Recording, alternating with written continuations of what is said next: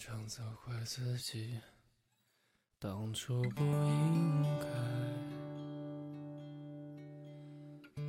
常常后悔没能把你留下来。为什么明明相爱，到最后还是被分开？是否我们总是在幸福之外？谁知道又和你 Hello，大家好，这里是荔枝 FM 二零幺二四。不知道现在的你有没有曾经有一段时间体会过孤独？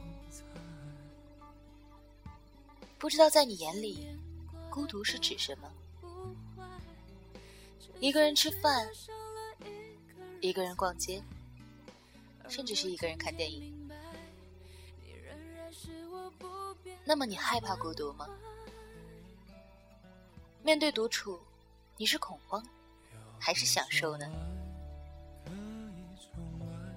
奶茶刘若英在我敢在你怀里孤独一书里说：“我们可以很幸福的躺在别人怀里的时候，还能够同时保有自我，这个很重要。每个人是独特的个体，有独立的思想，所有的独处都是建立在相处中的。这是奶茶对于独处的看法。那么今天。”桃子想邀请大家一起来分享宋冬野对于独处的看法。刘若英对谈宋冬野：独处是一种精神上的自由。命运如此安排，总有的精彩。这些年过得不好不坏，只是知道少了一。个人存在，而我渐渐明白，你仍然是我不变的关怀。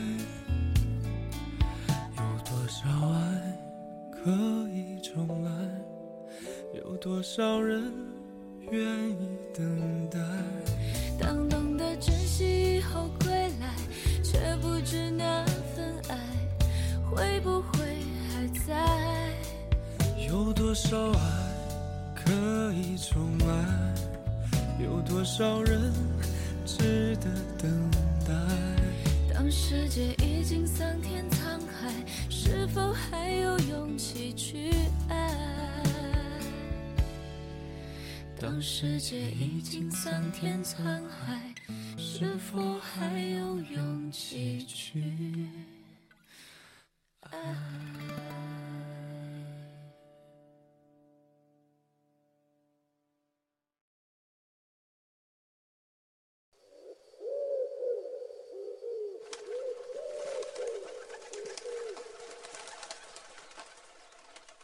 迷路的鸽子啊！你应该也有过这种经验，在某一段时间里，总是会重复的听着同一首歌，忘记听了几遍，听到觉得自己像消失了，钻进那歌里去了。那一阵子，我的主题曲是宋冬野的《鸽子》，迷路的鸽子啊！我在双手合十的晚上，渴望一双翅膀，飞去南方，南方。就这么听久了，自己也想唱，于是就问了他的联络方式，便冒昧的写信过去，希望得到他的授权。尊重创作者是必须的。没想到很快得到了他的飞鸽传书，就这样一来一回，纵是未曾谋面。也算有了些小交情。同年秋天，送来台北做演唱会，我让经纪人去买票，没想到他们邀我做嘉宾。当时我的肚子已经七个多月了，而且在那之前，怀孕的我从未现身于媒体之前，但我还是一口答应了，因为我喜欢他的歌。在那一阵子，他的歌就是我。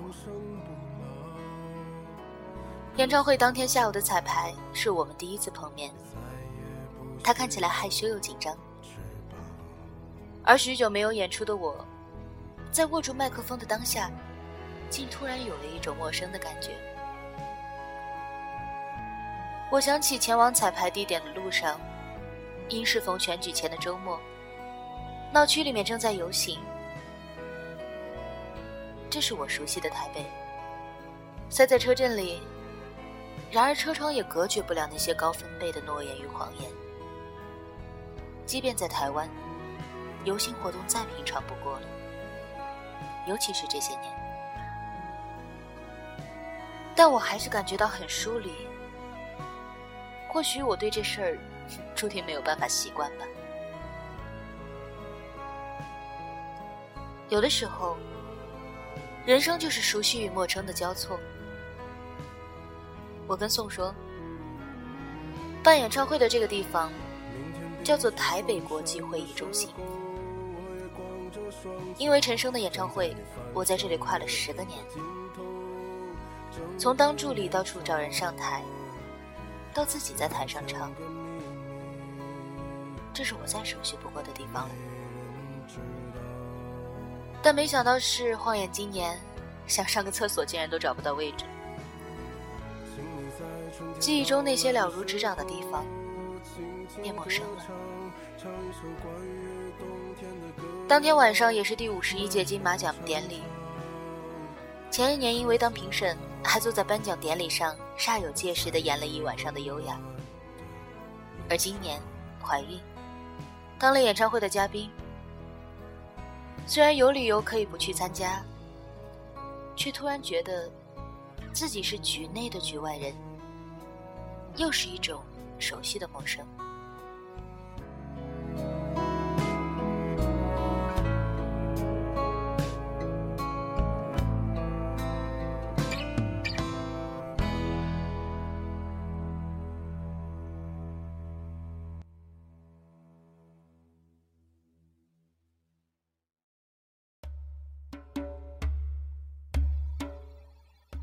我们需要熟悉所带来的安全感。也需要陌生所给予的刺激感。熟悉与陌生，在一个人独处时常交替出现。我问宋：“一个人听音乐的时候会戴上耳机吗？”他说：“戴耳机听音乐是他的一种习惯，但偏偏一个人的时候戴上耳机更加的没有安全感，因为现在的耳机的隔音效果都太好了。”反而会全神贯注的去听外面的声音，生怕耽误了什么事儿。所以在戴耳机前还得有一个仪式，找一个绝对安静的地方，把门都给锁了，确定屋内什么人都没有。他说：“你平常一个人的机会很多吗？”我接着问：“多，基本上都是一个人，不想出门，懒。”宋说，他最长一个人独处的时间是两个月，就在家啊，醉生梦死。吃饭就叫小卖部老板送几个馒头上来，死都不肯下楼。奶奶去世，女朋友跑了，那段特别低潮的时间就成天写歌。他说，《安河桥北》这张专辑里，有五六首歌都是那个时候写的。低潮期，我想每个创作人都有过这段过程，通常都是这样。而在低潮期和自己的对话，纵然孤独，却绝对是弥足珍贵的。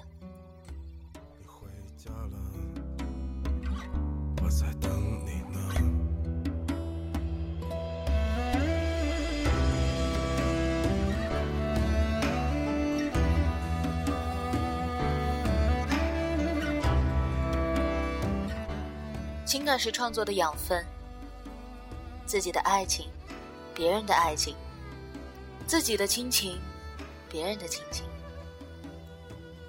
创作的时候会把自己放到别人的位置上，写歌是这样，唱歌是这样，演戏更是这样。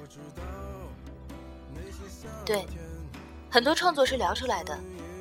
他说，有一次他跟一个小姑娘聊了一整晚，他很小就离开家，爱情亲情都很坎坷，全中国走南闯北，却没有人可以听他讲这些心底事。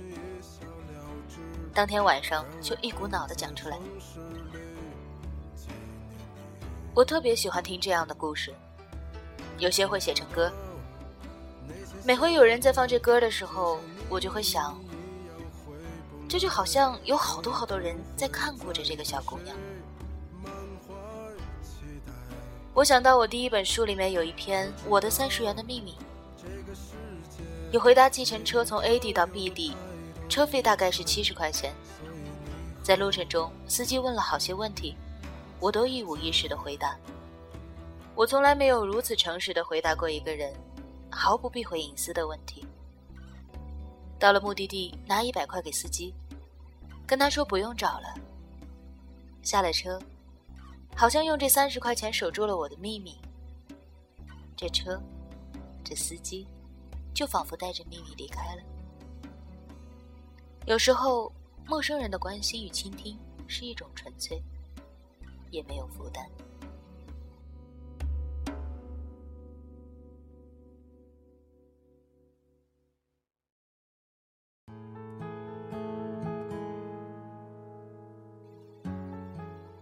大部分人的独处，意味着一种自由，不需从众，可以自我。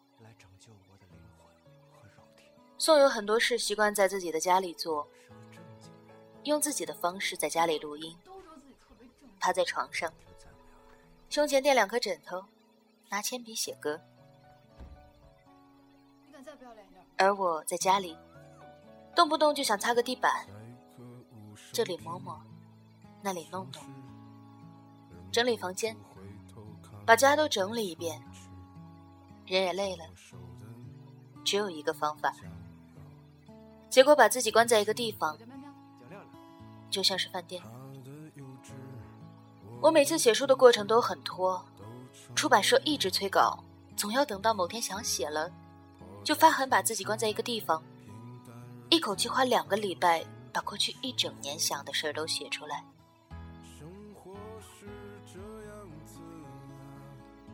但是独处不只是一个空间的命题，某个程度来说，纵使一个人走在人潮拥挤的大街上，也是一种独处。这是精神上的。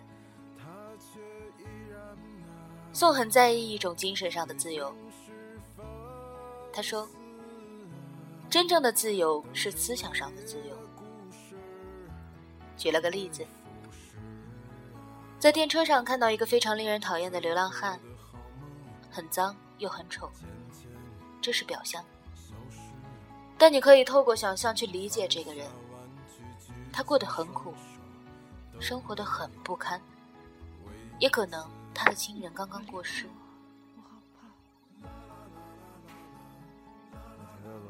我可以在面对一个人的时候，脑子里疯狂的编写这个人的故事，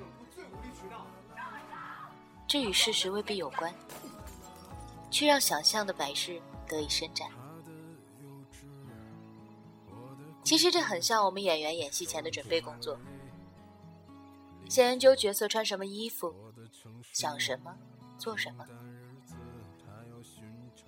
演戏说穿了就是玩扮家家酒。小的时候拿起娃娃说自己是国王的时候，只要一遍低声音讲话，就真的觉得自己变成国王了。那个当下，我们好相信。如果可以在脑子里构建一些现实，应该就算是思想上的自由吧。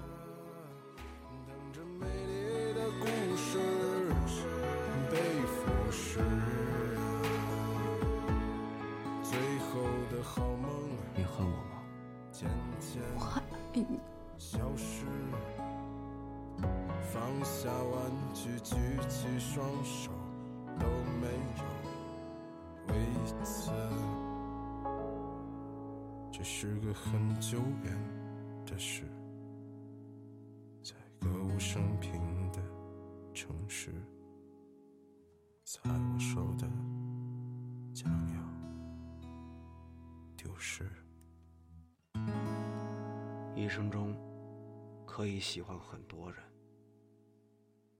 但心疼的只有一个。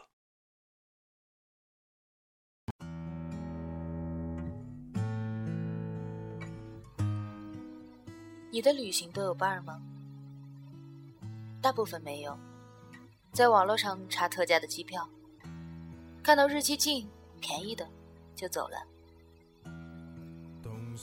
通常离开家多少时间会想要回家呢？两个礼拜。好像多数人离开家到了一段时间就会想家。长时间奔波在外的我更加认同，离开是为了回来。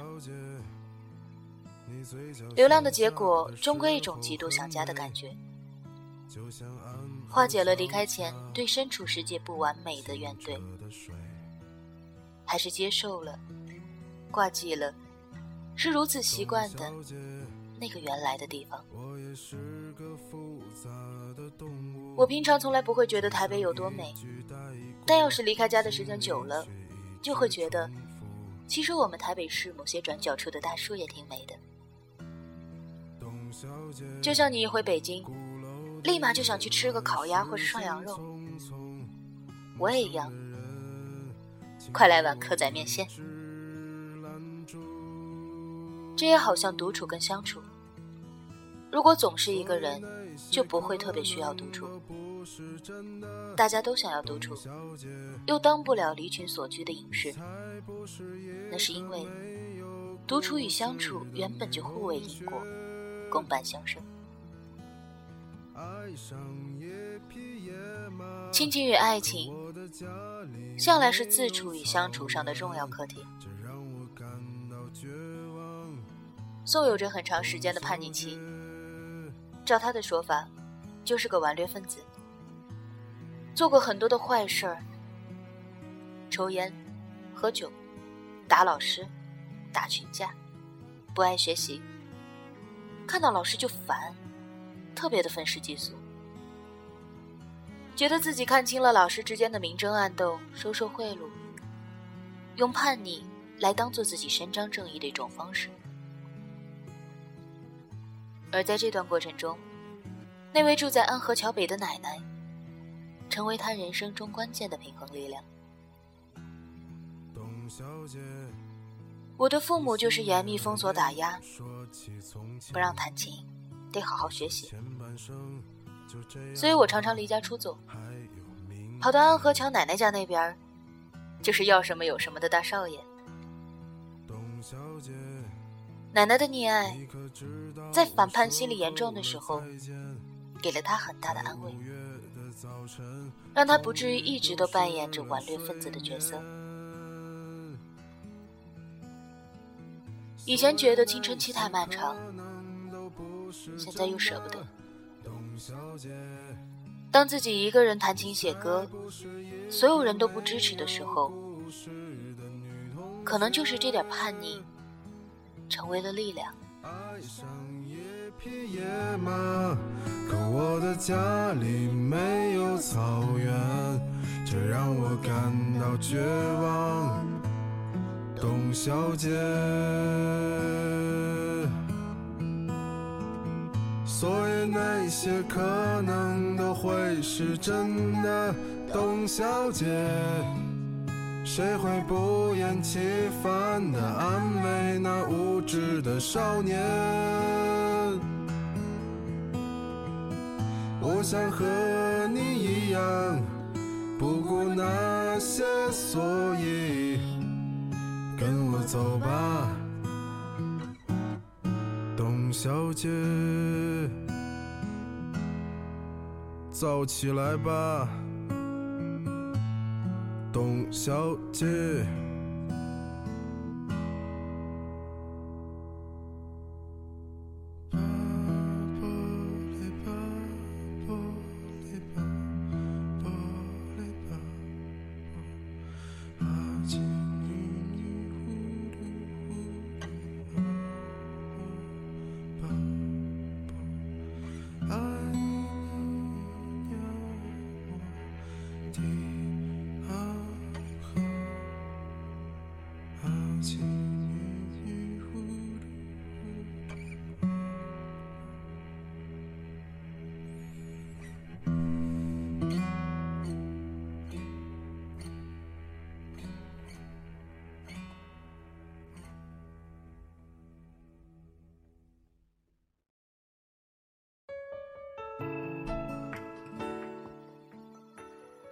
人独处久了，在相处这件事上会需要一点磨合。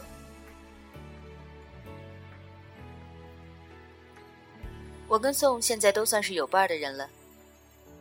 他有一个交往快两年的女朋友，跟老朋友也是民谣歌手的姚十三住在同一个屋檐下。他说，两个人平常各干各的，虽然彼此才隔了一道门，但常常一整天都见不到面。碰巧两个人都觉得没劲的时候，就出来瞎聊一阵。这是一种很好的同居状态。越是亲密的关系，越需要生活上的缓冲空间。而我家现在是这样的：一进门，我先是往右走，我往左。我们共同的空间是中间交汇的厨房与餐厅。他在他的空间做事说话，我是完全听不到的，反之亦然。你会说？这样跟一个人在家的状况一样吗？知道他在同一个家的另一个角落，其实心理上的感受还是不太一样。宋说，他现在这么年轻，天天就想跟女朋友腻在一起，爱疯了，做不到像我这样。其实我先生一开始也是这样的，他希望有一个大书桌。他的电脑在这头，我的在那头，书房一起用就好。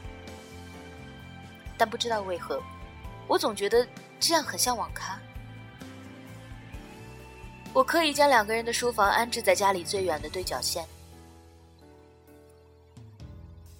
一个人自己住了二十几年，有很多事我都是自己慢慢完成。对我而言，拥有各自独处的空间。可以让相处走得更长久，而事实证明，我们都对这样的安排感到非常舒服。的心情像一本书，要亲自去阅读。陪你心的我感触，是每个人的天赋。和世界保持距离，